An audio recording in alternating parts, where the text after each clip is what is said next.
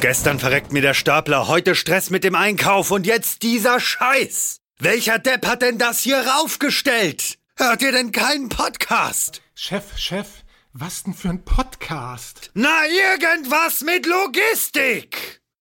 Irgendwas mit Logistik. Der Podcast mit nicht immer ganz wissenschaftlichen Themen. Rund um die spannende Welt der Logistik. Präsentiert von Andreas, Jens und Thomas. Moin Moin und herzlich willkommen zu einer neuen Folge Irgendwas mit Logistik. Wie ich gerade erfahren habe, die unglaubliche Folge Nummer 139. Heute meinem Co-Host Andreas an meiner Seite. Moin Andreas. Moin Moin, wirklich unglaublich. Ja, ich bin auch noch ganz fasziniert. Und Marek. Moin Marek.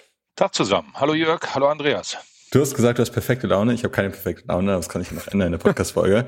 ähm, erzähl doch mal, äh, woher du kommst, was deine Firma so macht, woher du kommst, ja, und was so dein Day-to-Day-Business ist, würde ich mal sagen. Ja, äh, mein Name ist Marek Matuszewski. Ich bin CSO in der Remira Group und äh, die Remira Group ist ein Unternehmen, das sich auf Supply Chain Solutions fokussiert, unter anderem, aber auch ein großer Geschäftsbereich ist das Thema Unified Commerce, ähm, also alles, was in der Steuerung von Omnichannel Business ist. Okay, das, da hast du schon gleich für ganz viele Fachbegriffe gesagt, für Leute, die sich nicht day-to-day -day wirklich äh, immer mit der Logistik befassen.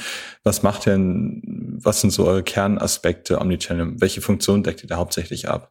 Also im, im Bereich Omnichannel äh, geht es im Prinzip um die Abbildung ähm, der IT-Systeme innerhalb ja, von, von Handelsunternehmen, die über verschiedene Kanäle gleichzeitig ihre Waren dem Kunden anbieten. Und äh, da gibt es halt diverse Herausforderungen und die Herausforderungen sind meistens in der Entwicklung dieser Unternehmen zu suchen. Also wenn du früher äh, Geschäfte beliefert hast und über den Retail-Kanal abgesetzt hast, ist das nun mal ein ganz anderes Geschäft, als wenn du jetzt plötzlich äh, Click und Collect machst oder äh, die Ware dem Kunden nach Hause sendest. Ja. Mhm. Und äh, diese Logistik dahinter, das ist im Prinzip die große Herausforderung. Ich, ich sage mal, wenn es um das physikalische Bewegen der Ware geht. Und die nächste Herausforderung ist natürlich, die äh, Absatzkanäle zu orchestrieren. Okay, du hast schon gesagt, ähm, ja, die Logistik hat natürlich Einfluss auf die Software. Was müsst ihr in der Software abbilden und wie sind da so die Wechselwirkungen zwischen physischer, physischer Bewegung und das, was ihr später auch bei euch auf der Plattform habt? Vielleicht fangen wir äh, bei, bei, den, ich sag mal, bodenständigen Dingen an, bevor wir zu komplexen Algorithmen der Verteilung der Ware gehen. Also das Bodenständige, was passiert im Prinzip in der ähm, Belieferung der Retail Stores und äh, Belieferung des Endkunden über den Versandweg. Und äh, da müsst ihr euch einfach vorstellen, in so einem Lager, wenn man es gewohnt war, bisher immer Paletten oder, oder für, auf Paletten zu kommissionieren und die Paletten dann den Filialen zuzustellen, dann ist plötzlich äh, so ein Einpositionsauftrag oder vielleicht so ein Zweipositionsauftrag, den ein Endkunde bestellt, die sind dann natürlich über so ein Lager nicht richtig abbildbar. Und ähm, das heißt, es, äh, die, unsere Kunden haben dann halt riesen Herausforderungen. Wie können sie dann die Logistik neu ausrichten? Und Logistik neu ausrichten, klar, man braucht vielleicht andere Kommissioniergeräte, man braucht andere Regaltechnik, andere Automatisierung und so weiter, aber man braucht insbesondere erstmal irgendetwas, wo man seine Prozesse neu äh, aufsetzt und manifestiert, also ein Stück Software. Okay. Und da bieten wir als Remira im Prinzip äh, die ganze Bandbreite an, die ein, ein Kunde einsetzen kann. Das ist ja dann das, das Beispiel Lagerverwaltungssystem oder? Selbstverständlich, wobei das Lagerverwaltungssystem bei uns, äh, vielleicht könnte man sagen, noch das am wenigsten, wenigsten innovative ist. Ja, mhm. das ist äh, okay. ein, äh, ich, ich sag mal ein Must-Have heute, weil ohne ein Lagerverwaltungssystem wird einfach ein Lager, ich sag mal, nicht richtig funktionieren. Sicherlich kriegt man irgendwas noch mit Zettelwirtschaft hin, ja. aber nicht mehr in dem Kontext, äh, wenn, man, wenn man dann schon, ich sag mal, mehr als 10, 20 Mitarbeiter in einem Lager mhm. hat. Ja, ich habe immer das Problem, ab einer gewissen Größe rechnet sich das erst, finde ich, in LVS. Klar, für die ähm, kleineren Händler, ich sag mal so, unter zehn Mitarbeiter im Lager ist dann ähm, ja einfach so ein Add-on ans ERP vielleicht auch gar nicht so verkehrt. Aber du sagst, dass LVS bei euch das ähm, das Langweiligste ist? Was ist denn das Spannendste? Ja, so habe ich es nicht ausgedrückt, aber ich, ich, äh, ich habe es positiv ausgedrückt. Kannst du ruhig Tacheles reden. Wir sind hier unter uns. Du hast ja gesagt, du hast eher einen stressigen Tag, ich habe einen perfekten Tag, deswegen drücke ich alles mal ein bisschen positiver aus. Ähm, okay. Das ist das wenigste Innovative, wobei ich gar nicht sagen will, dass unser Produkt nicht innovativ ist. Es hat schon ein paar Innovationen, aber in der Gesamtkette der Supply Chain Solutions ist es tatsächlich etwas, was äh, ja von der Aufgabenstellung hier am, am längsten am Markt ist. Die innovativeren Sachen sind eher, ähm, ich sag mal, vorne in, in, in den Prozessketten zu suchen, also alles, was mit dem Thema Planung, einhergeht ja, mit dem ganzen Thema Replenishment, Forecasting. Mhm. Ähm, dort sind auch, ich sag mal, die, die neuen Themen drin von künstlicher Intelligenz und, und so weiter. Ja. Mhm. mhm. Ganz kurze Zwischenfrage, du hast gerade gesagt, dass das, das Warehousing-Modul oder das Lagerverwaltungssystem, das ist so am längsten am Markt. Das heißt, damit habt ihr historisch betrachtet mal angefangen? Damit habt ihr die Gründung damals gemacht oder, oder wie kann man sich das vorstellen? Also Jeremira selbst hat eigentlich angefangen mit dem Thema Autodispositionssysteme, das heißt mit Hilfe von Statistik und KI ähm, ein, ein Replenishment-Tool zu machen, was hochautomatisiert ist. Und über, ich sage mal, Diversifizierung der Geschäftsbereiche haben wir äh, das Thema Lagerverwaltungssysteme mal hinzugenommen. Das Thema Lagerverwaltung ist, aber wir haben das kann man so sagen. Also wir haben ein Unternehmen dazu erworben mhm. und dieses Unternehmen macht das Ganze auch schon seit 25 Jahren. Und für mhm. uns war das sehr wichtig, diesen Weg zu gehen, weil wir einen Spezialisten für das Thema Warehousing haben wollten, um es halt äh, mit dem ganzen Thema Autodisposition zu verbinden. Und mhm. äh, ihr hattet mich ja eingeladen, weil ihr wissen wolltet, äh, warum wir sagen, dass die Lageroptimierung eigentlich äh, vor dem Lager anfängt und nicht innerhalb des Lagers. Ja. Und, und das sind eben genau diese zwei Fronten. Also das Lager kann ja am Ende nur das ausbaden, was, äh, ich sag mal, Einkauf und Vertrieb so veranstalten. Und äh, wenn man jetzt in der Prozesskette früher anfängt, dann kann man, sagen wir mal, zum Beispiel den Einkauf schon mal einfangen. Ja, das, ja. Das, was er beschafft, dass das Lager dann später nicht irgendwelche kreativen Modelle entwickeln muss, um den Warenstrom sicherzustellen. Ja, bin ich relativ heiß drauf zu erfahren, wie er es macht, weil ähm, ich das immer noch nicht verstehe. ähm, und zwar, welche Entscheidungskriterien habt ihr dann? Also es muss ja einfach, ich stelle mir das so vor, es müsste einen riesigen Entscheidungsbaum geben, dass wenn ganz viele entweder oder Entscheidungen oder True or False oder sonst was. Und wenn das eintrifft, dann habe ich den ähm, forecasteten Absatz in meinem Lager. Das ist ja so der klassische Weg. Wenn du mir jetzt erzählst, künstliche Intelligenz, was steckt denn dahinter? Also das ist natürlich ein großes Buzzword, aber wie könnte wirklich die realen ähm, physischen äh, Anforderungen an das Lager auf plus minus, sage ich mal, fünf Prozent genau bestimmen? Ja, eigentlich auch dann eine Frage, wie genau ist denn euer Forecast? Würde mich auch mal so interessieren. Ich hole mal ein bisschen weiter aus. Ähm, ähm, mhm. Das Thema ist, wir müssen natürlich die Zukunft vorhersehen können, damit wir, wenn wir die heute vorhersehen können, dann können wir natürlich die richtigen Weichen im Lager stellen. Und um das zu machen, muss man im Prinzip sich, oder was, was wir dort tun, sagen wir mal so, nicht, man muss es nicht, aber wir tun es so, wir schauen uns die Vergangenheit an. Und mit Hilfe der Vergangenheit sieht man auch eine Absatzkurve. Und unser Werkzeug versucht, diese Absatzkurve mit verschiedenen statistischen Modellen nachzubilden, um sie für die Zukunft zu zeichnen. Und aus der Zukunft leitet man dann natürlich ab die richtigen Bedarfsmengen zum richtigen Zeitpunkt. Hm. Und Würde damit dieser Forecast, und das war ja deine Zweitfrage, mhm. wie genau kann der sein? Und äh, wir rechnen tatsächlich eine Tagesprognose. Und am nächsten Tag wird wieder die nächste Prognose gerechnet und verglichen, welches Modell hat denn am besten die Zukunft vorherbestimmt. Und mhm. das ist dann quasi unser Unique in der Software, dass eben durch maschinelles Lernen das System immer besser wird. Weil es mhm. das, was es entschieden hat, am nächsten Tag auch wieder selbst überprüft und gegebenenfalls dann eben anpasst auf ein anderes Modell. Das heißt, es trainiert sich da an der Stelle selbst. Mhm. Ich habe dann eine kurze Frage dazu, bevor Andreas vielleicht auch gleich loslegt. Äh, wenn ich das aufgrund historischer Ereignisse mache, wieso brauche ich denn überhaupt eine KI dazu, wenn ich sowieso einfach nur die Vergangenheit heranziehe? Das ist äh, zweistufig, muss man sich das anschauen. Also die Vergangenheit selbst zu analysieren, dafür kann man statistische Methoden nehmen. Das ist auch, mhm. ich sag mal, die eleganteste und schnellste Verfahren. Aber man muss jetzt quasi etwas entwickeln, was diese statistischen Methoden, die verwendet worden sind, bewertet mhm. und analysiert, welche wäre denn besser gewesen.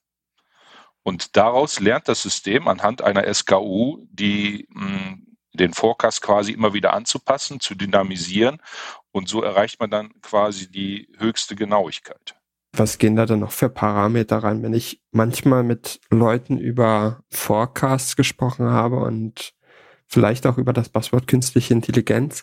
Dann gibt es auch ganz oft so Situationen, dass dann Leute so Beispiele, ganz einfache praktische Beispiele, wie man das so in so einem Sales Pitch dann so sagt, ähm, stellen sie sich vor, unter anderem haben sie Regenschirme in ihrem Portfolio und der Wetterbericht sagt, übermorgen soll es regnen. Dann kauft einfach mehr Regenschirme ein, verdammt.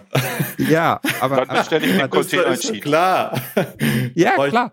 Aber sind das so Parameter, die man damit betrachtet oder ist das eher so Sales Blabla? Das ist Sales Blabla. Also die wahrscheinlich, also mag sein, dass ich mich irre, aber die meisten Regenschirme wahrscheinlich werden in Asien produziert. Äh, wenn ich jetzt auf das Wetter gucke, das eine Vorhersage Qualität hat für die nächsten 48 Stunden, dann gehen die, ich sag mal, externen Faktoren, also das Wetter und die äh, Lead Time des Containers aus Asien, die gehen da nicht einher. Im Einkauf bin ich, bin ich bei dir. Die Frage ist natürlich dann so ein bisschen nach dem Sales äh, ne? Wenn ich mir überlege, okay, welche meiner SKUs im Lager werden eigentlich in den nächsten 24, 48 Stunden nachgefragt, auf dessen Basis ich dann gegebenenfalls eine Automatisierungs-, Umlagerungsoptimierung oder was auch immer ähm, kurzfristig machen kann. Ja, saleseitig könnte man das sicherlich machen. Machen auch heute schon sehr viele Unternehmen so ähm, insbesondere eben auch in der Lebensmittelbranche. Das heißt, ja. die Discounter, Getränkefachgroßhändler und so weiter, wenn die aufs Wetter schauen und ähm, ich sag mal, es ist ein, ein Mai-Wochenende, vielleicht sogar noch ein langes und gutes Wetter ist vorher gesagt, dann versuchen die natürlich im Rahmen ihrer Möglichkeiten, die Bestände so hoch aufzustocken und natürlich dann innerhalb eines Lagers auch so äh, präsent hinzustellen, dass man sie leicht kommissionieren kann. Das machen Unternehmen heute schon so in, wie gesagt, in diesen Branchen. In anderen Branchen ist die Flexibilität halt nicht so gegeben. Ja, das heißt, mhm. ähm, wenn, wenn wir jetzt irgendwelche Spezialprodukte haben, dann wird man nicht auf Verdacht natürlich so einen großen Bestand aufbauen, dass man dann in solchen Situationen entsprechend reagieren kann. Ja, ja das, auch das wären auch keine guten Forecast-Systeme äh, auch liefern können, so ein Bestand. Wenn wir halt gerade dieses Beispiel haben und wir vielleicht noch ein bisschen das weitermachen, das ja nicht acht Stunden sind, sondern keine Ahnung, drei Wochen, wie sicher ist denn so eine Vorhersage und wie weit im Vornherein sagt es denn vorher? Du hast gesagt, tagesaktuell macht ihr das, ja. aber könnt ihr denn schon zwei Wochen vorher sagen, was denn tagesaktuell der, die Nachfrage sein wird, dass, dass der Einkauf eben noch rechtzeitig reagieren kann? Also ich, wo ist der Kontrollmechanismus? Verlasst ihr euch, sag ich mal, blinde drauf? Ich will jetzt nicht einen Technologiezweifler spielen, aber gibt es dann noch so einen Feedback-Loop? Ja, also dieser Feedback Loop, das ist genau unser Unique in der Software. Das ist genau die Software, das dann auch analysiert, wie hinreichend war die Prognose um da eine Aussage zu treffen. Also es gibt Artikel, die würden wir dann als äh, in der XYZ-Analyse als X bezeichnen, die sind sehr, sehr gut prognostizierbar. Ja, das sind mhm. Artikel, die sind, ja, da kann man die Absatzkurve in die Zukunft mit einer sehr geringen Standardabweichung zeichnen. Es gibt natürlich andere Artikel, die würden wir dann als äh, Z anzeigen. Da ist die Prognose ungenau. Eigentlich könnte man sagen, sie sind Zufallstreffer. Mhm. Und ähm, Davon sollte man Braucht sich man aber nicht irgendwie mhm. irritieren lassen, weil die meisten Unternehmen, da, da ist das Produktportfolio so aufgebaut, dass mehr als 50 Prozent der Artikel gut prognostizierbar sind. Und das mhm. sind auch die Schnelldreher. Da greift auch immer das in der Logistik äh, bekannte Pareto-Prinzip, ja, dass man eben äh, mit 20 Prozent der Ware 80 Prozent des Umsatzes macht. So. Aber für meine A-Artikel brauche ich das ja, äh, Entschuldigung, für meine X-Artikel brauche ich das ja eigentlich gar nicht. Ich brauche es ja eher für meine Z-Artikel. Warum? Ähm, weil ich für die X-Artikel, sage ich mal, schon relativ genau einen historischen Forecast hätte und ähm, die künstliche Intelligenz, sage ich mal, am besten mir beim Pain Points am meisten helfen sollte. Würde ich jetzt mal sagen. Also wenn ich jetzt ein Lager hätte, ich habe kein Lager. Also da, da, da gibt es mehrere Widersprüche. Also ähm, warum macht man das denn mit der Software? Man will mhm. ja ein mhm. Stück weit automatisieren. Und automatisieren äh, funktioniert immer nur da, wo ich wiederkehrende Muster habe. Es nützt mir ja nichts, dass ich zwar auch so schon einen, einen guten Forecast habe auf meine X-Artikel, aber ich muss sie ja noch bestellen.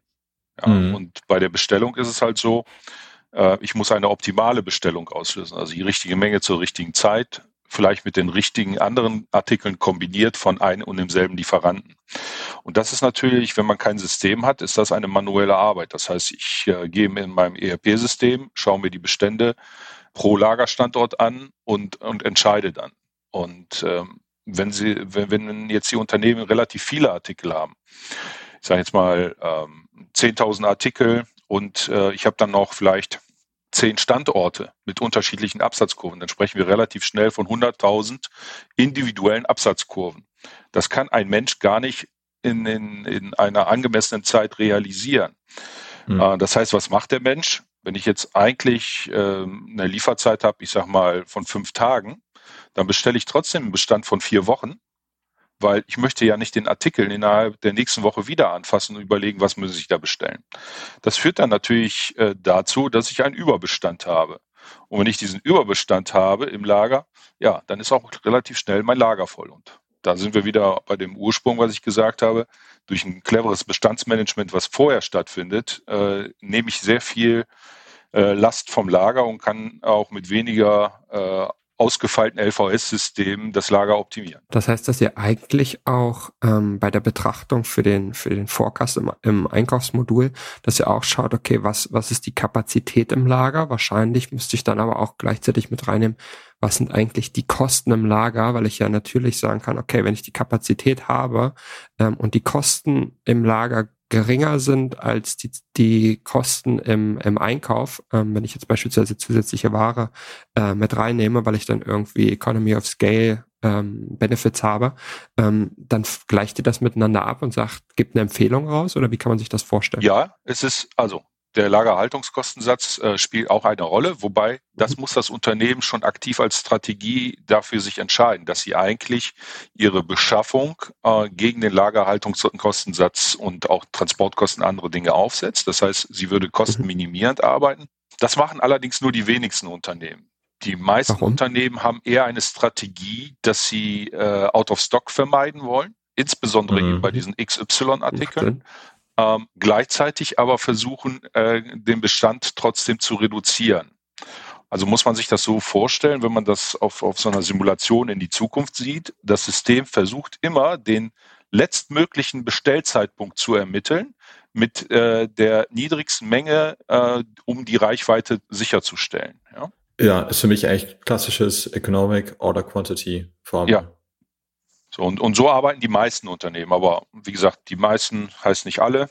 Ähm, wir können dort mhm. verschiedene Strategien hinterlegen, mit denen ähm, wir im Prinzip die Individualität eines jeden Kunden und seines Lagers und auch seines Lieferversprechens erfüllen können. Ja, mhm. ich finde, wir sind relativ schnell ähm, von der einfachen Lösung, ähm, so nenne ich es jetzt einfach mal Lagerverwaltungssystem, ähm, in, genau, ähm, in die etwas äh, spannendere Thematik gekommen, so wie du es, glaube ich, auch selber genannt hast. Ähm, was mich mal interessieren würde, Marek, in, in dem Kontext, du hattest jetzt auch gerade von, die meisten Unternehmen machen das so und wenige so. Wie viele Unternehmen, wenn ihr da hinkommt, wissen überhaupt, was eine XYZ-Analyse ist? Ich ähm, kann mir vorstellen, da dass, dass sagen, die wenigsten. Thema, ja, genau, genau. Ne? Man, man, die Buchstaben ist einfach ausgegangen. Ja, oder man, man, man denkt sich halt, okay, es ist vielleicht ein anderer Begriff für ABC. Vielleicht können wir das nochmal ähm, auch als auch als Service äh, für für unsere Zuhörer. Ähm, vielleicht können wir das nochmal einordnen. Vielleicht kannst du nochmal kurz und knapp erklären, was denn die XYZ-Analyse eigentlich ist, wann man das macht und ähm, ob man ob man sowas vielleicht auch in einem ersten Schritt per Excel machen kann oder sowas und jetzt wie das geht. ich auch mal ein bisschen, ob du das auch wirklich weißt. ja, ich ähm, äh, wenn ich ans Studium zurückdenke, ähm, dann, dann weiß ich, dass es für die für das Thema XYZ äh, verschiedene Definitionen gab. In, in unserem mhm. Kontext sprechen wir von XYZ-Analyse, wenn wir die Prognosegüte eines äh, einer SKU, und das ist also eine Artikel-Standort-Kombination, äh, bezeichnen wollen. Das heißt, der X-Artikel ist sehr, sehr gut prognostizierbar. Ein, ein äh, Y ist mittelmäßig prognostizierbar und Z ist äh, quasi schlecht oder gar nicht prognostizierbar. Mhm. Und das Ganze kombinieren wir mit der ABC-Analyse wobei die ABC-Analyse auch keine eindeutige Definition hat, weil sie kann quasi nach, äh, also ein A-Artikel kann sein, einer, der einen hohen Deckungsbeitrag hat, es kann aber ein A-Artikel auch sein, der äh, viele Pick-Positionen hat und so weiter. Das heißt, da gibt es auch verschiedene Methoden, um das zu analysieren. Mhm. Aber Fakt ist, mit den A-Artikeln, die sind halt dominierend, die sind halt wichtig für das Unternehmen. Die C-Artikel sind weniger dominierend und eher unwichtig, sind eher Ergänzungsartikel im, im Produktportfolio. Die Kombination aus beiden ist das Interessante. Ja, ja. ja. Weil Absolut. Daran kann man dann quasi sein Lieferversprechen festmachen. Und, und das ist das Interessante dabei. Jetzt bist du ja im, im Sales-Bereich unterwegs. Was ist denn, wenn man, wenn man sich das, das Einkaufsmodul, über das wir jetzt gesprochen haben, mal anguckt, was ist denn da so der klassische Pitch? Wo, wogegen rechnet man dann das, wenn man sich jetzt überlegt, okay, Softwarekosten sind X. Ähm, was ist denn die Einsparung, die man dagegen hält? Ist es tatsächlich Lagerhaltungskosten, die man, die man dagegen hält? Oder was, was ist der Benefit, den ich mir mit der Software ganz konkret reinhole? Da gibt's mehrere Punkte. Das fängt an dass man eigentlich den, den Arbeitsplatz im Einkauf etwas aufhübschen will. Mhm. So banal es klingt, aber ähm, wenn man zum Beispiel im technischen Großhandel unterwegs ist, im Bereich Ersatzteile, im, im Bereich von kleinteiligen Gütern und so weiter, dann muss man sich vorstellen, da hat man relativ schnell mehrere hunderttausend Artikel zusammen.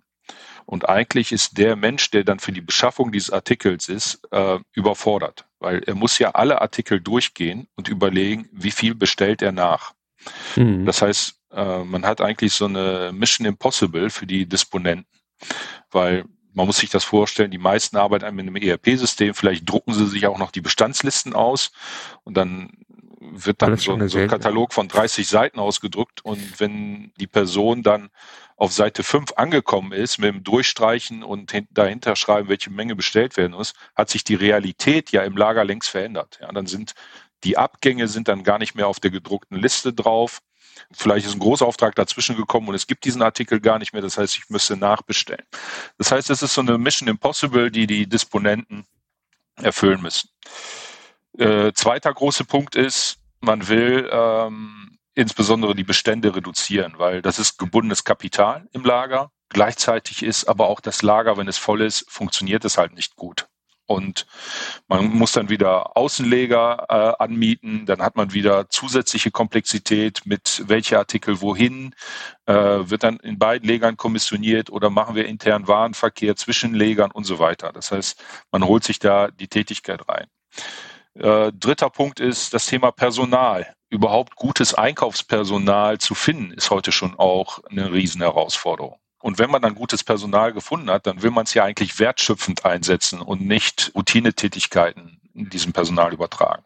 Ja, und mhm. Wertschöpfung ist, wenn ich natürlich, und das hast du eben gesagt, für die X-Artikel brauche ich das nicht. Ja, aber die machen ja trotzdem Arbeit. Und wenn ich das schon mal nicht habe, dann kann ich mich ja als Einkäufer, als Disponent ja mal mit meinem Lieferanten unterhalten und überlegen, wie könnte man es besser gestalten oder Konditionen mhm. verbessern und andere Dinge. Geht ihr da auch schon so weit, ähm, dass ihr direkt die Bestellung auslöst? Ja, also ähm, wir ähm, exportieren im Prinzip den Bestellvorschlag in das ERP-System und dort wird es ausgelöst. Aber vielleicht nochmal äh, ein, einmal noch zurück. Mir ganz wichtig, äh, weil wir auch sehr viele Lebensmittelkunden haben, ist, wir reduzieren auch den Verderb. Und, und das ist sehr entscheidend für, für äh, Retailer, Discounter in, in dem Bereich. Ja. Weil, weil dieses erstens einfach aus, aus sozialen, moralischen Kunden, äh, Gründen ist das schon einfach aus, aus meiner persönlichen Sicht ein komplettes Fiasko, so eine hohe Verderbsquote. Ähm, aber gleichzeitig ist natürlich für das Unternehmen die Entsorgung ähm, auch mit einem Riesenkostenfaktor verbunden. Mhm. Ja. Ich finde ganz oft, dass dass so diese Buzzwörter, über die wir am Anfang auch ein bisschen gesprochen haben, so KI und sowas, das ist ja oft was, wo Unternehmen denken, okay, da bin ich noch ganz weit weg, ähm, weil ich irgendwie noch in meiner Excel-Welt lebe oder sogar noch schlimmer, wie du es gerade erklärt hast, irgendwie mir Papierlisten ausdrucken und das war's. Ab wann lohnt sich denn sowas? Ähm, ist immer eine schwierige Frage. Ich weiß, es ist meistens wahrscheinlich auch ROI getrieben, aber was zeigt da so die Erfahrung? Ist das was, wo ich schon mit einer kleinen Einkaufsmannschaft sagen kann, okay, das macht irgendwie Sinn, das zu machen, weiß nicht, zwei, drei Leute oder brauche ich irgendwie ein gewisses Volumen, damit sich so eine Software lohnt? Für wen macht das konkret Sinn, damit er auch Zugang zu diesen, ich sag mal, neuen Technologien äh, wie KI und sowas hat? Ich würde es mal so beantworten. Das, was ich eben gesagt habe, wenn diese Mission Impossible eigentlich in, in Kraft tritt, ähm, dass man so viele Artikel hat, dass man eigentlich gar nicht mehr guten Gewissens alle mal anschauen und bestellen kann. Dann fängt es sich an zu lohnen. Wir sind auch ein Unternehmen, das diese Lösung skalieren kann. Das heißt, wir haben auch sehr, sehr viele kleine Unternehmen bis hin zum Konzern. Die Motivation, so etwas einzuführen, verändert sich aber auch. Ein ähm, kleines Unternehmen hat andere Motivation als ein, ich, ich, ich sag mal, ein Riesendiscounter. Ja? Und ähm, wenn man jetzt nur auf den ROI guckt, dann ist auch, dass für kleine Unternehmen, ich sage mal Unternehmen mit fünf bis zehn Mitarbeitern, auch die äh, profitieren bereits von dieser Software. Hm. Man muss sich das häufig vorstellen, man ist ja dann im Handel unterwegs, dann, dann gibt es einen Unternehmer, der macht dann halt in dem Unternehmen noch alles, vom Vertrieb, Einkauf, Logistik, macht alles mit. Und diesen Einkaufsbereich, den kann man ihm schon mal abnehmen. Ja, das heißt, er gewinnt sehr, sehr viel wertschöpfende Tätigkeit. Mhm. Und so ein System, äh, wie gesagt, das ist ein Standardsystem, das, das ist auch kein, kein Riesenprojekt, was man da ähm, anbieten muss. Ist das SaaS? Ja, also es ist SaaS, ähm, wobei wir äh, immer noch eine, ich sag mal, äh, hybride Strategie fahren. Wir haben einfach immer noch die Herausforderung, wir würden es eigentlich alles aus der Cloud per SaaS anbieten, aber viele Unternehmen scheuen noch diesen Weg, ja. Und mhm. deswegen müssen wir da noch ja so einen hybriden Ansatz fahren, dass wir es auch on-premise installieren. Mhm.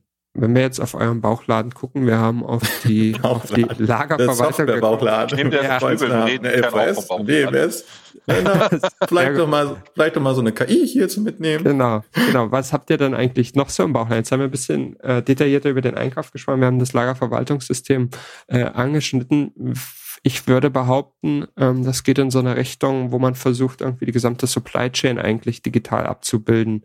Ähm, das ist wahrscheinlich so der Plan oder die Vision. Ich weiß nicht, habt ihr denn schon alle Bestandteile und, und äh, was gibt's noch oder vielleicht auch was fehlt euch noch und wo arbeitet ihr gerade dran? Also wir haben so gut wie alle Bestandteile. Ein sehr spannender Bereich ist das Thema Supplier Collaboration.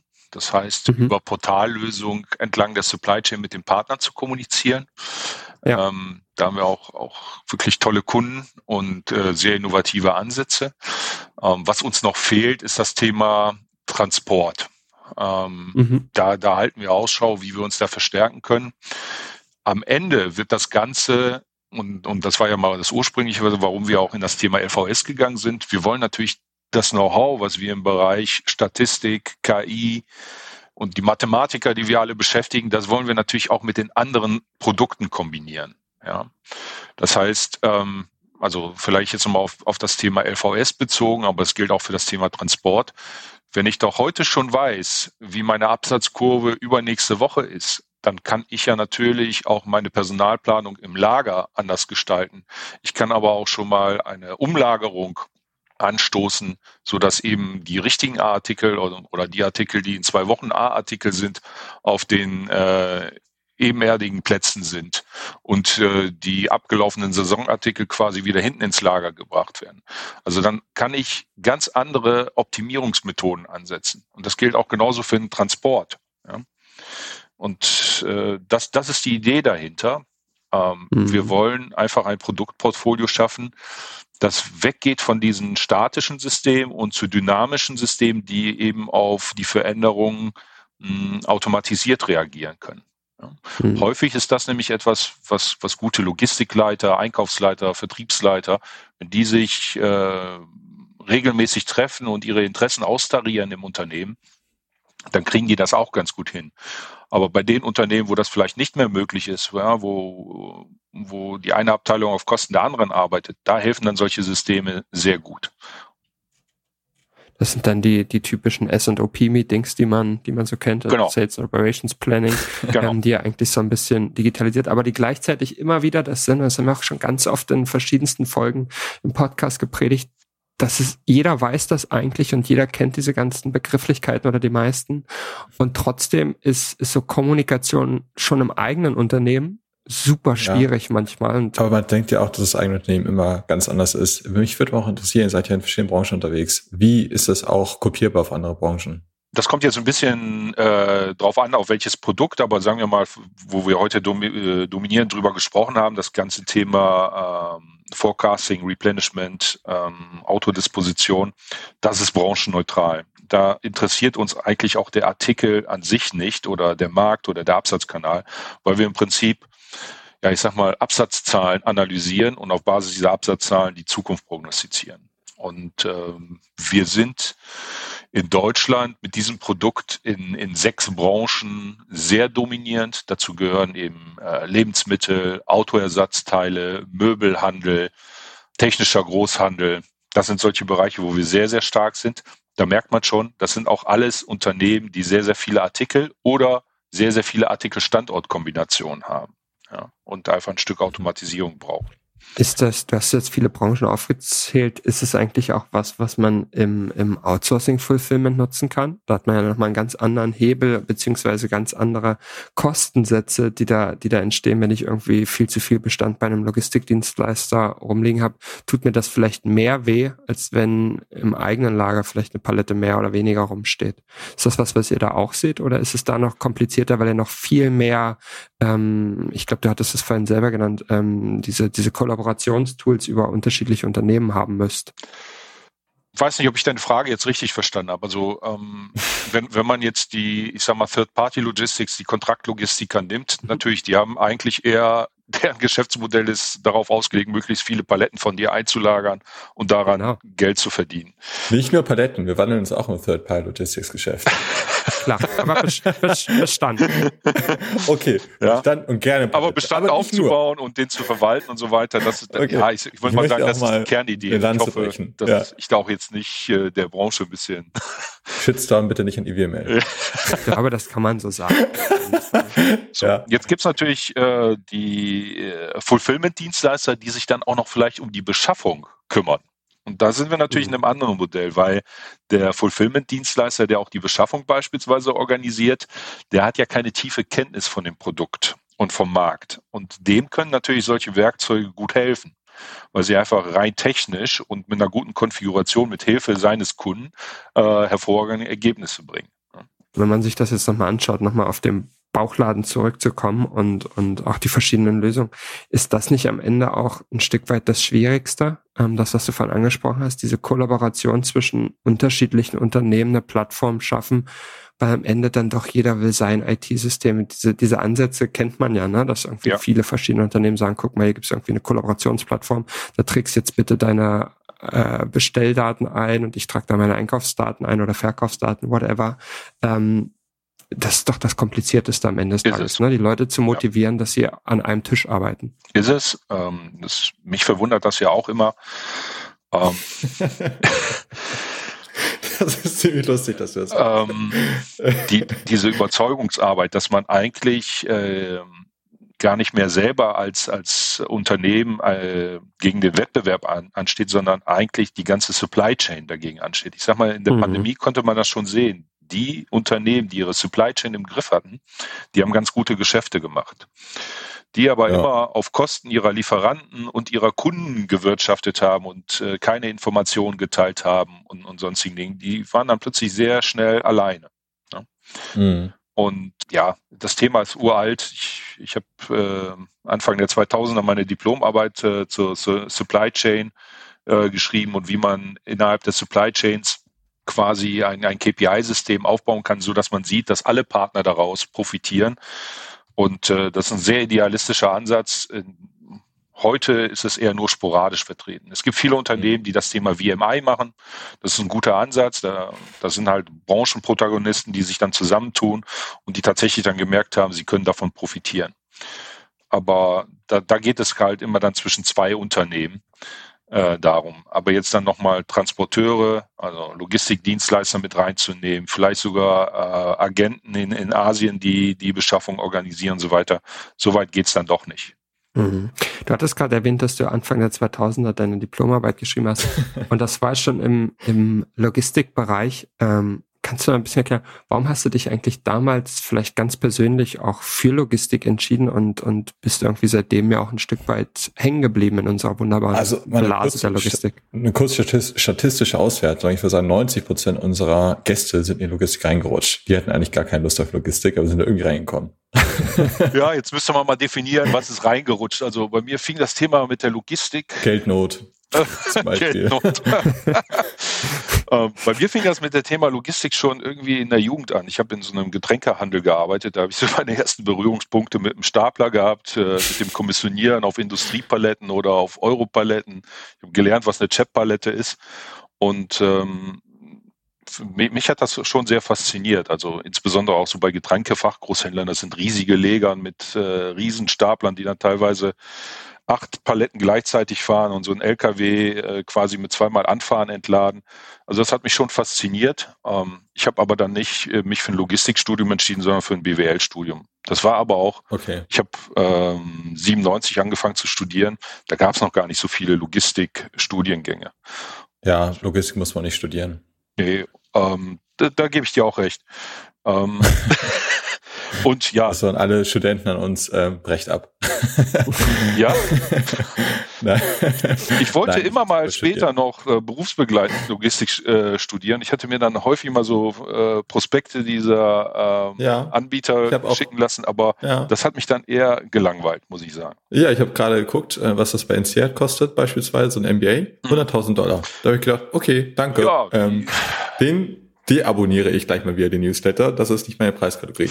Aber wo wir gerade bei Preisen sind, ähm, jetzt vielleicht mal Karte auf den Tisch. Was kostet mich der Spaß? Was eine Überleitung. ja, das ist, da hast du gerade so einen Baseballschläger geholt und direkt in die Kniekehlen rein. Um, Gerne, ich spiele aber gar kein Baseball, ich spiele Tennis. ja, der Effekt wäre derselbe. Um, okay. Ja, was kostet der Spaß? Macht ja nichts. Ähm, ich glaube, man kann, wenn man ein kleines Unternehmen ist, wird man, sagen wir mal, mit der Lösung Logomate wird man in einem Bereich von, ich sag mal, 15 bis 25 Tagen äh, das ganze System erfolgreich implementiert haben. Und äh, man wird äh, irgendwo bei, ich sag mal, 1500 bis 3000 Euro im Monat landen. Ja, je nachdem, welche äh, Dinge man dort braucht. Von was hängt das ab? Es hängt von der Anzahl, 2000 Euro? Äh, also es, es, hängt schon von der Anzahl der, der Standorte, der Anzahl der SKUs, der Anzahl User und so weiter zusammen, weil damit einhergehend dann kommen dann halt äh, bestimmte Dinge zum Tragen. Es wird darauf ankommen, in welcher Branche man ist. Ist man zum Beispiel stark von Aktionen, von Promotions getrieben, ja, die einfach einen riesen Einfluss auf Absätze haben. Das spielt einfach eine große Rolle. Oder ist man ein Industrieunternehmen und will dann quasi auf Basis der Absatzkurve natürlich auch ein, ein Scheduling der Produktionsprozesse machen. Ja, das, das sind dann halt alles solche Dinge, die dann ja zu irgendeinem Budget dann führen. Fakt ist, mhm. wir sind im Investitionsgüterbereich und äh, unsere Preise sind orientieren sich schon dann auch ähm, an auf Basis von der Erfahrung und wir, wir schauen immer, dass auch für den Kunden eine Amortisierung äh, sehr schnell gegeben ist. Mhm. Cool. Sehr cool. Marek, ähm, ich würde sagen, das war eine sehr, sehr, sehr spannende Folge. Ähm, ich finde es sehr lustig. Gelernt. Mir hat sehr viel ja, Spaß gemacht. Ich habe jetzt ein bisschen bessere Laune als am Anfang. Ich bin nicht mehr auf 180, vielleicht auf 175. Dann haben wir mindestens den Zweck erfüllt. Ja, wenn ich sauer bin, lache ich immer. Das ist irgendwie gar nicht so gut. ich fand es auch sehr entspannt. Ich könnte auch noch weiter mit euch sprechen, also ist gar kein Thema. Das machen wir ja auch. Ähm, das, das ist noch die perfekte Überleitung zu meinem letzten Kommentar. Ähm, das quasi perfekt, äh, perfektes Outro. Marek, du bist nämlich auch zu Gast bei uns ähm, beim, beim yes. Abendevent der Logimat, das man entweder im Livestream begleiten kann oder für ein kleineres Publikum auch vor Ort. Ähm, da freuen wir uns ganz, ganz doll drauf. Und auf der Logimat seid ihr grundsätzlich auch vertreten. Also für jeden, der jetzt Lust hat, ähm, da auch ein bisschen was zu optimieren, was vorm Lager passiert und nicht mehr als Intralogistiker das Stiefkind zu sein und das zu bekommen, was, was der Einkauf und der Vertrieb reinschießen. Ähm, ähm, und sich sicherlich ähm, bei euch melden. Ähm, weißt du schon, welchen Stand ihr habt? Dann können wir das ja auch gleich noch platzieren ähm, und ähm, mitgeben. Oh, welche Peinlichkeit. Ich weiß, dass wir in Halle 8 sind. Wir haben dort auch zwei oh Stände, oh aber ich muss die Standnummer auch gar nicht sagen. Ich habe die Mannschaft immer so getrimmt, wir sprechen jeden auf dem Gang an. Sehr gut, sehr gut. Also einfach durch Halle 8 laufen. Und, das ist die Promille-Polizei. Äh, und aufpassen. Äh, Marek kommt durch. Also, ich freue mich drauf, dass wir uns dann auch persönlich treffen. Ähm, und auch. dann schauen wir weiter. Vielen lieben Dank, Marek. Ich danke euch. Danke, Marek. Bis bald. Ciao. Ciao.